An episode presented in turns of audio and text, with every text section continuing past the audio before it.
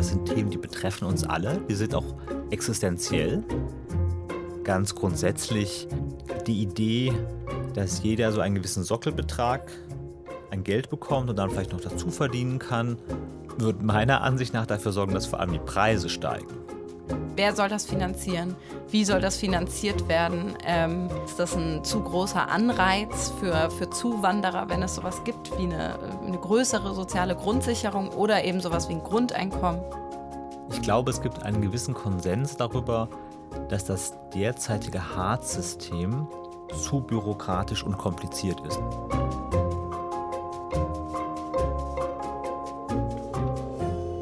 416. Über diese Zahl ist in Deutschland ein Streit entbrannt. 416 Euro beträgt derzeit der Regelsatz des Arbeitslosengeldes 2, Hartz IV genannt. Zu viel Geld, damit sich Arbeit noch lohnt, sagen die einen. Zu wenig für ein menschenwürdiges Leben, sagen die anderen. Oder muss es tatsächlich sogar eine Alternative zu Hartz IV geben, eine Reform von der Reform? Es mehren sich Stimmen, die genau das fordern. Der Berliner Bürgermeister Michael Müller von der SPD schlägt ein solidarisches Grundeinkommen vor. Andere Initiativen und auch Wirtschaftsvertreter, wie zum Beispiel der DM-Gründer Götz Werner, fordern sogar ein bedingungsloses Grundeinkommen. Über diese Modelle und die aktuelle Debatte darum soll es heute gehen. Sie hören eine neue Folge von Welt Insider. Mein Name ist Carla Baum und bei mir ist mein Kollege und Arbeitsmarktexperte Tobias Kaiser. Hallo Tobias. Hallo Carla, grüß dich. Ähm, um jetzt erstmal ein bisschen Licht in den Begriffsdschungel zu bringen. Ähm, da liegen viele Alternativen zu Hartz IV oder zu gängigen äh, Arbeitslosengeld im Moment auf dem, auf dem Tisch.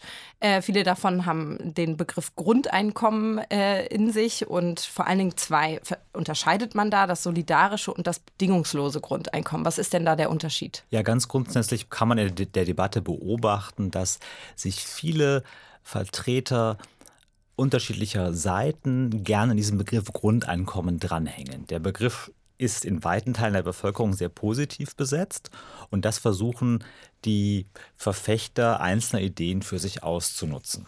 Das bedingungslose Grundeinkommen, das ist beispielsweise das, was der DM-Gründer Götz Werner schon seit vielen Jahren fordert und ihm, sagen wir mal, ist es auch zu verdanken, dass das in die Debatten in Deutschland gekommen ist, ist ein Einkommen für jedermann vom Millionär bis zum Arbeitslosen, den allen ein gleich hoher Betrag gezahlt werden soll. Sodass die Idee dahinter ist, dass kein Mensch sich mehr Gedanken um den materiellen Lebensunterhalt machen muss, sondern dass wir uns stattdessen darauf besinnen können, was wir gerne arbeiten wollen, wo wir unsere Stärken und Schwächen und Talente sehen, dass Menschen sich vielleicht auch stärker als bisher ehrenamtlich und in Bereichen wie der Pflege, die schlecht bezahlt, aber sozial sehr wichtig sind, engagieren. Im Grunde also eine Art soziale Utopie, kann mhm. man sagen. Ähm, eine Gesellschaft, in der jeder völlig befreit von materiellen Zwängen leben kann. Was da im Raum steht, sind Grundeinkommen von 1000 Euro pro Person. Mhm. Was jetzt Michael Müller, der regierende Bürgermeister von Berlin, ins Gespräch gebracht hat und womit er sich muss man sagen, relativ geschickt an dieses bedingungslose Grundeinkommen angehängt hat, ist das solidarische Grundeinkommen. Den Begriff gab es vorher nicht. Den hat er ins Rennen geworfen. Und was sich dahinter eigentlich versteckt, sind subventionierte Jobs bei kommunalen Unternehmen für Langzeitarbeitslose. Also, also eine Form. Ja, Sowas wie Hausmeister an der Schule, also irgendwas, was der Kommune zugute kommt, sozusagen. Ganz genau. Ja. Solche Jobs, die subventioniert sind, weil wir wissen ja, Langzeitarbeitslose häufig nicht so produktiv sind wie Menschen, die erst kürzlich ihren Job verloren haben. Die müssen viele Fähigkeiten, die sie für den Job brauchen, erst wieder on the job erlernen. Und deswegen macht es durchaus Sinn, solche Tätigkeiten eine Zeit lang zu subventionieren, weil sagen wir mal, der Nutzen dieser Menschen für ihren Arbeitgeber erst im Laufe mehrerer Monate wächst.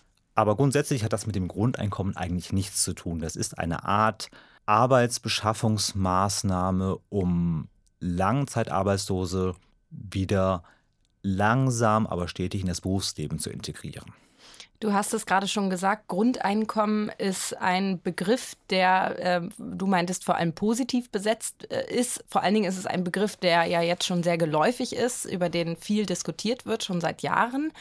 Und es gibt auch immer wieder mal Experimente mit dem bedingungslosen Grundeinkommen. Und das prominenteste, äh, dachten wir zumindest, war äh, bisher das große Experiment in Finnland, wo du deine Recherche gemacht hast. Ähm, Erzähl doch mal, was war so der Inhalt dieser Recherche zum bedingungslosen Grundeinkommen im, in Finnland? Ja, ich bin da eigentlich ähm, an das Thema herangegangen, wie man, wie viele andere Journalisten wahrscheinlich auch. Ich dachte, das läuft seit einem Jahr. Schauen wir uns doch mal nach einem Jahr an, wie die Teilnehmer dieses Experiments das Experiment bisher erlebt haben. Es läuft zwei Jahre und ich wollte mit Menschen sprechen, die das bedingungslose Grundeinkommen bekommen um zu hören, ob die Teilnahme und das bedingungslose Grundeinkommen etwas an ihrem Leben, an ihrer Lebenssituation verändert haben. Dahinter stand natürlich die Frage, kann das funktionieren? Wie wirkt das auf eine Gesellschaft? Und arbeiten Menschen, wenn sie eigentlich ein Einkommen bekommen? Das ist ganz interessant, weil das, was die Finnen probieren, ist eine modifizierte Form des Arbeitslosengeldes.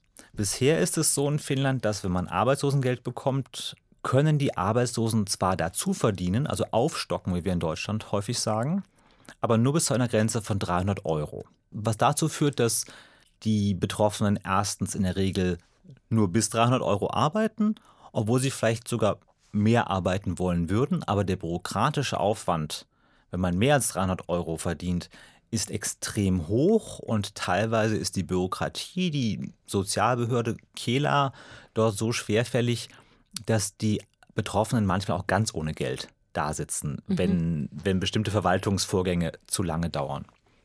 Also hat man sich ähm, gedacht, probieren wir doch mal aus, was passiert, wenn Menschen unbegrenzt dazu verdienen können. Und dazu dient eigentlich dieses Experiment. Und was hast du dann rausgefunden? Also wie bist du, du hast dann gemerkt, okay, ganz so wie ich es mir vorgestellt habe, äh, schon in der Vorbereitung äh, scheint es hier nicht zu sein. Was haben die Leute äh, vor Ort dir darüber erzählt? Also grundsätzlich muss man sagen, dass, und das ist vielleicht ganz interessant für den deutschen Kontext, auch die finnische Regierung hat sich eigentlich an diese Grundeinkommensdebatte angehängt. Mhm.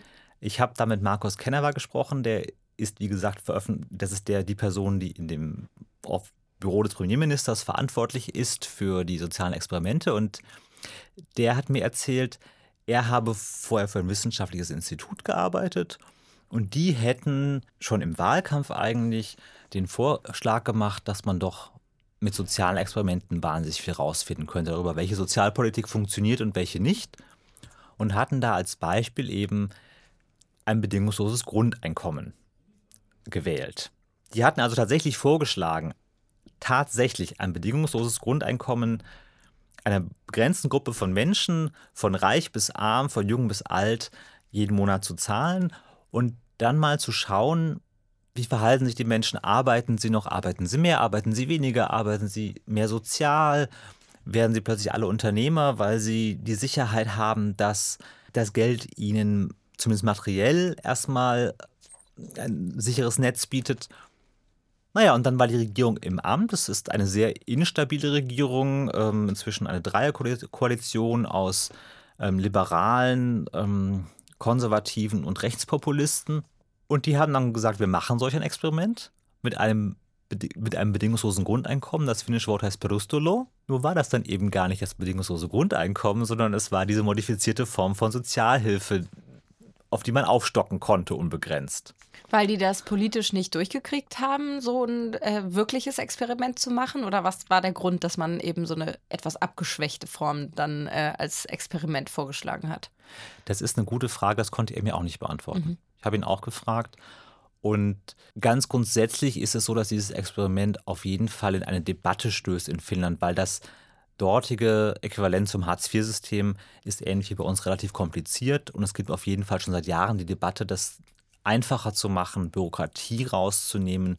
Und da in diese Richtung geht natürlich dieses Experiment auch. Und man muss auch sagen, dass diese Idee, unbürokratisch aufzustocken, Bürokratie rauszunehmen, das funktioniert zumindest für die Betroffenen, mit denen ich gesprochen habe.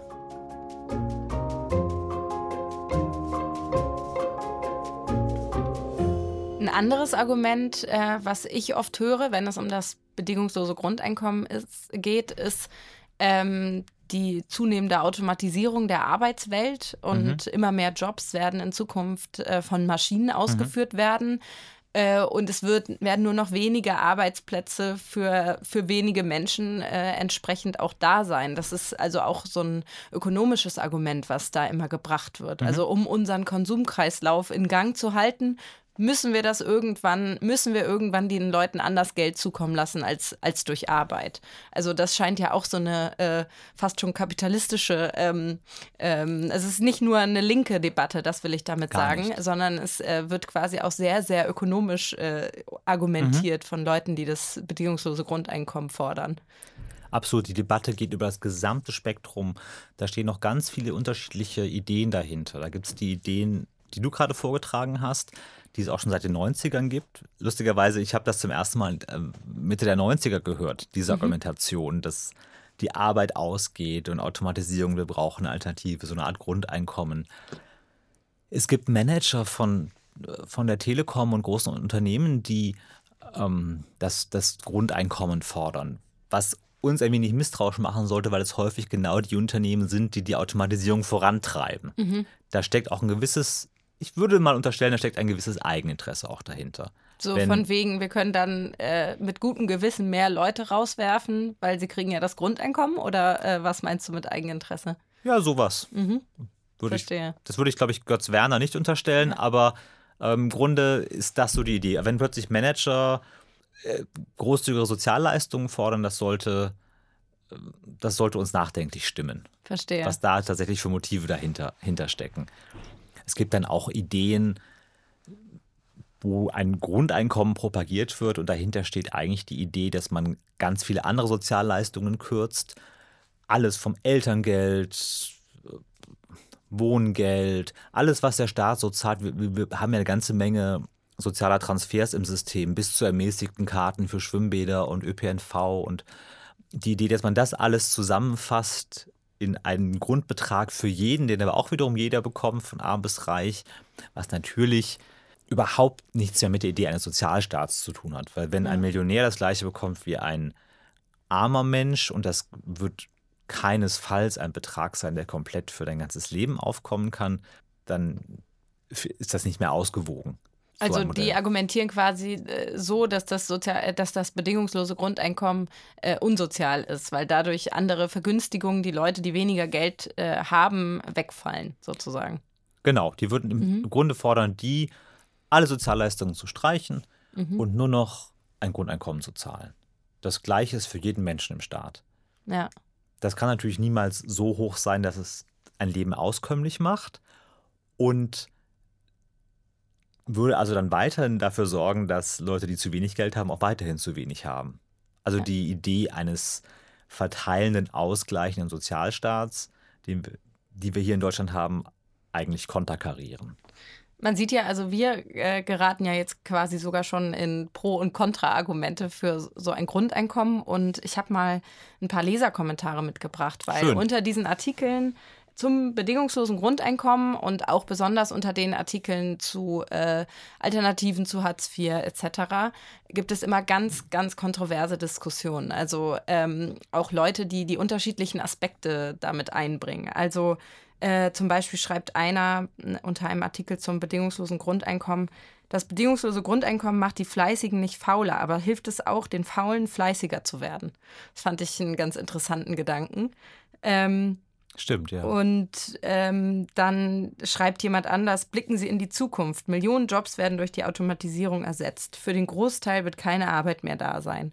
Ähm, ich habe auch immer so das Gefühl, dass die Leute so ein bisschen von ihrem eigenen Standpunkt aus äh, argumentieren. Also ähm, die Debatte um Hartz IV, Arbeitslosengeld, Grundeinkommen ist deswegen so emotional, weil sich jeder darin irgendwie verorten kann. Also selbst Auf wenn sein Fall. Job nicht irgendwie äh, gerade gefährdet ist, sozusagen. Ist das auch so dein Eindruck? Was sind so die ähm, Meinungen, die, von, die, die dir von den Lesern zurückgespiegelt werden?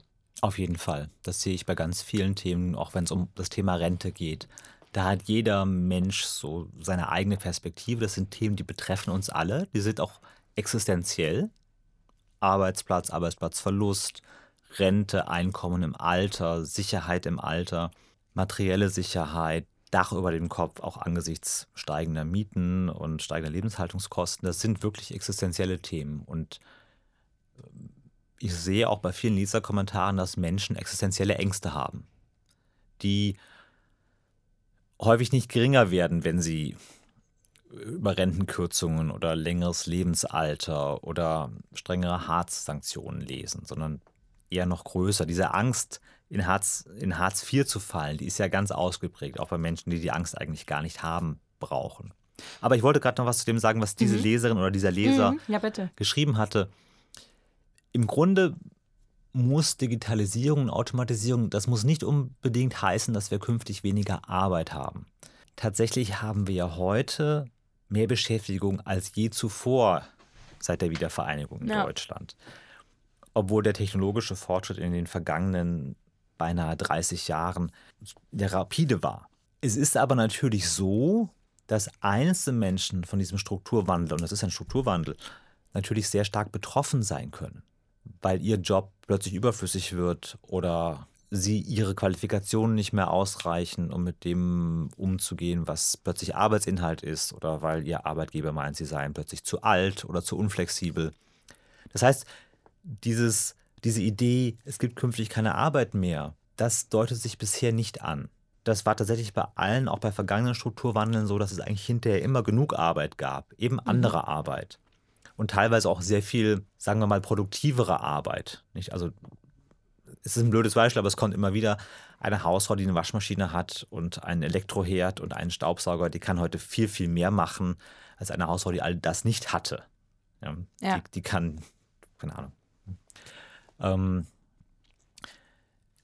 aber natürlich muss man sehen, was passiert mit den Menschen, die von diesem Strukturwandel betroffen sind und ihren Arbeitsplatz verlieren. Und da ist eben die Frage, wie viele sind das und wie gut kann man die abfedern und wie gut kann unsere Gesellschaft, unser Sozialsystem, unser Staat und auch die Unternehmen und die Arbeitnehmer selber dafür Sorge tragen, dass sie im Strukturwandel eben ihren Job nicht verlieren.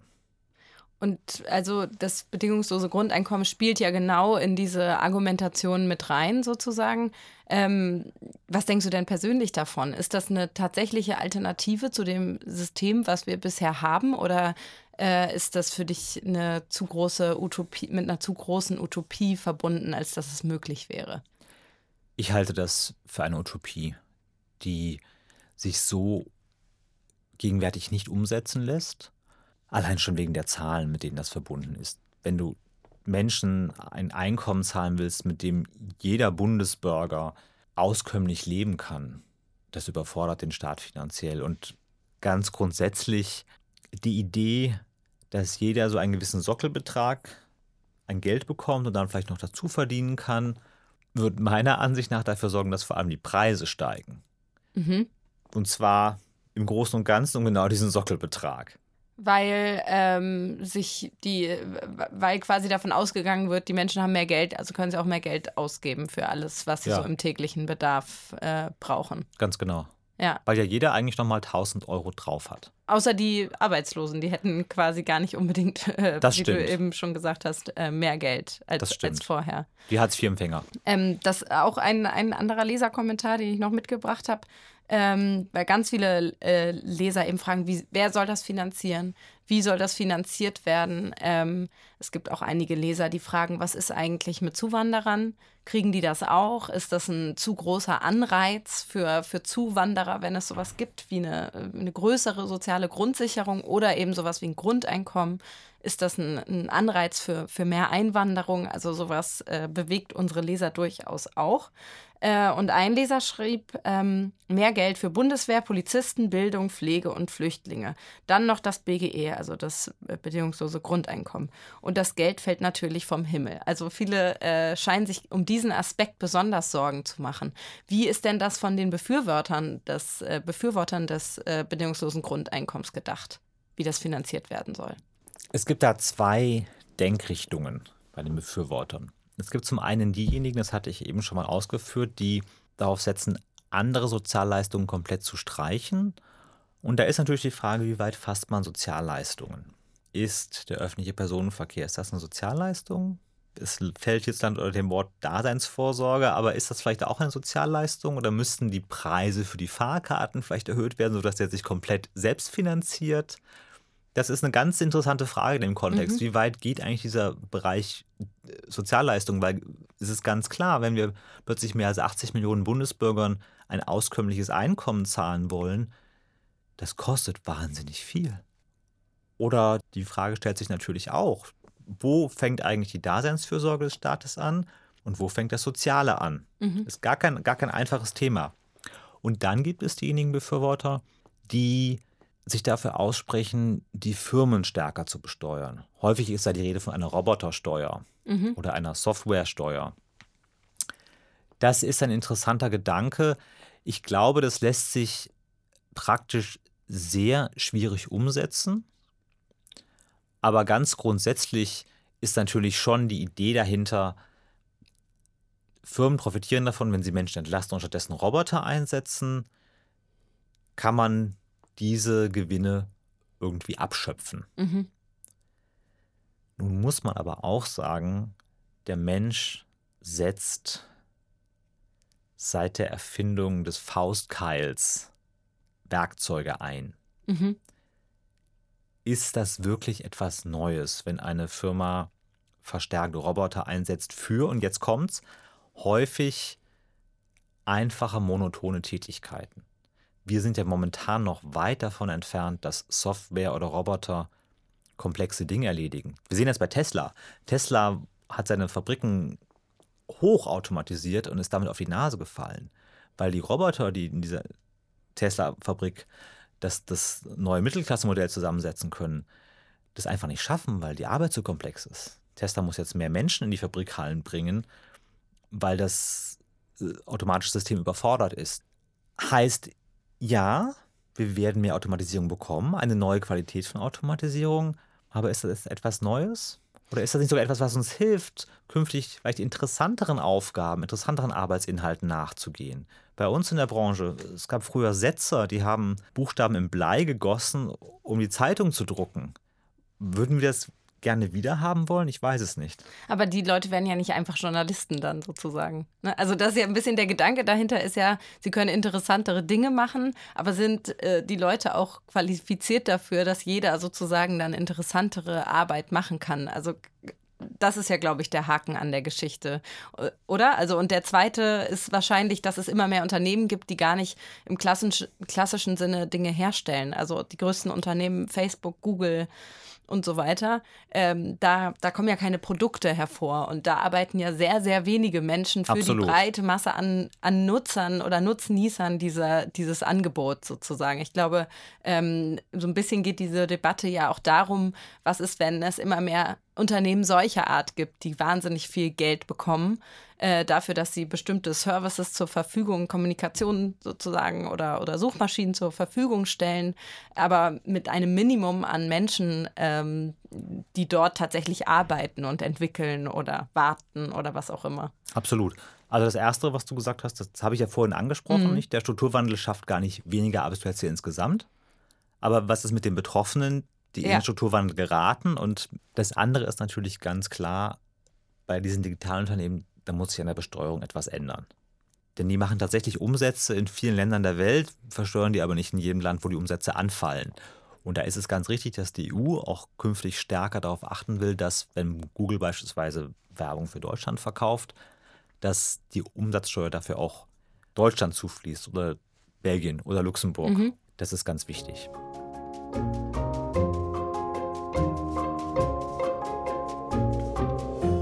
Wenn man jetzt ein bisschen in die Zukunft blickt, wir haben jetzt wieder diese Debatte um Hartz IV, um äh, die Grundsicherung und so weiter. Ähm, was siehst du da für Veränderungen oder für Debatten auf uns zukommen? Oder werden wir in zehn Jahren im Prinzip noch über das Gleiche diskutieren? Oder wie schnell wird sich, wird sich diese Debatte jetzt verändern? Das ist eine gute Frage. Das lässt sich in der Tat schwer vorhersagen. Ich glaube, es gibt einen gewissen Konsens darüber, dass das derzeitige Hartz-System zu bürokratisch und kompliziert ist. Im Grunde haben wir hierzulande die gleiche Debatte, die die Finnen auch haben. Das fängt schon damit an, dass so häufig Einspruch gegen Harzbescheide eingelegt wird und die, die Sozialgerichte damit völlig überlastet sind. Das ist für die Betroffenen unangenehm, wenn sie extra Geld beantragen müssen, etwa für einen neuen Kühlschrank oder weil das Kind eine, eine Klassenfahrt macht. Auch das erfordert wahnsinnig viel Papierarbeit und Bürokratie.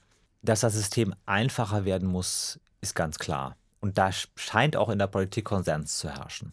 Und glaubst du, diese Grundeinkommensdebatte und diese Frage dazu, wie sowas möglich werden kann, ob sowas möglich werden kann, ist im Prinzip äh, eine Erscheinung, die auch wieder verpufft? Oder glaubst du, auch das wird uns noch länger begleiten in dieser Form? Na, man kann jetzt nur spekulieren. Das Ja. ist jetzt wirklich reine Spekulation, was wir hier machen. Man könnte natürlich spekulieren, dass dieses solidarische Grundeinkommen, das Michael Müller vorgeschlagen hat, also im Grunde subventionierte Jobs für Langzeitarbeitslose, dass das vielleicht eingeführt wird und dass man dann eben sich auf die Fahnen schreiben kann, man hat ein solidarisches Grundeinkommen eingeführt. Weiß ich nicht, ob man das wirklich machen will, weil dann natürlich wirklich alle sich das genauer ansehen, aufschreien würden und sagen würden, hoppla, aber mit dem bedingungslosen Grundeinkommen hat das gar nichts zu tun. Das bedingungslose Grundeinkommen, das wird es weiter in der Debatte geben, da bin ich mir ganz sicher. Aber ich sehe nicht, dass das in absehbarer Zeit umsetzbar ist. Alles klar. Ich danke dir vielmals für deine Einschätzung.